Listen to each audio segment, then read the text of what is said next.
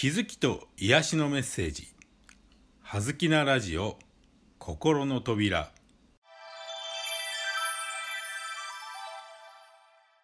皆さんこんにちは。葉月光栄です。はずきなラジオ心の扉。今日のテーマは抑圧です。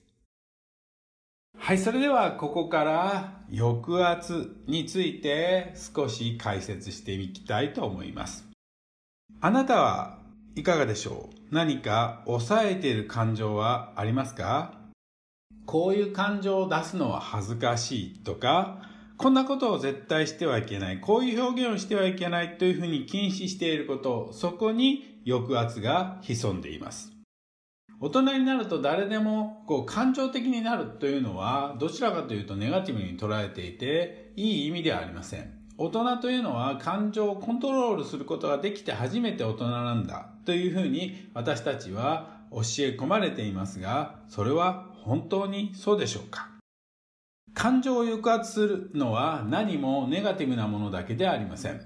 怒ったり、悲しんだり、恐れたり、本当はすごく怖い、本当はすごく怒ってるのに平静を保ったりというのももちろん抑圧ですが、同じようにポジティブなもの、例えばものすごく嬉しい、ものすごく喜び表現したい、あるいはもう我を忘れてはしゃいじゃう、大笑いする、などというのもポジティブな感情ですが、それさえ私たちは素直に表現することを避けるようになってしまいます。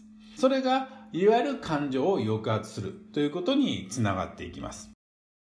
感情を全開することをためらってしまうもの、全開することを控えているもの、それが抑圧です。あなたもご自身が感じている感情を抑圧してしまう、無意識に抑え込んでしまうということはよくあるのではないでしょうか。ただし、その抑えた感情はなくなるわけではありません。むしろ抑え込もうとすればするほどそこに力をかけ、そこにせっせとネガティブなエネルギーを与えている。その感情に力を与えているということになるので要注意です。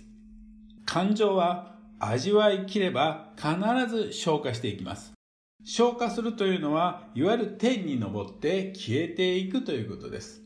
しっかり感じきればケロッとする。これは子供を見ていたらわかりますよね。泣くだけ泣いたら、そんなことがあったのか、まるでなかったかのようにケロッとしてしまう。そういうのが子供の特徴ですが、それは大人になっても決してできないことではありません。感情というのは、ただ味わうためにあるのです。感情に良いも悪いもありません。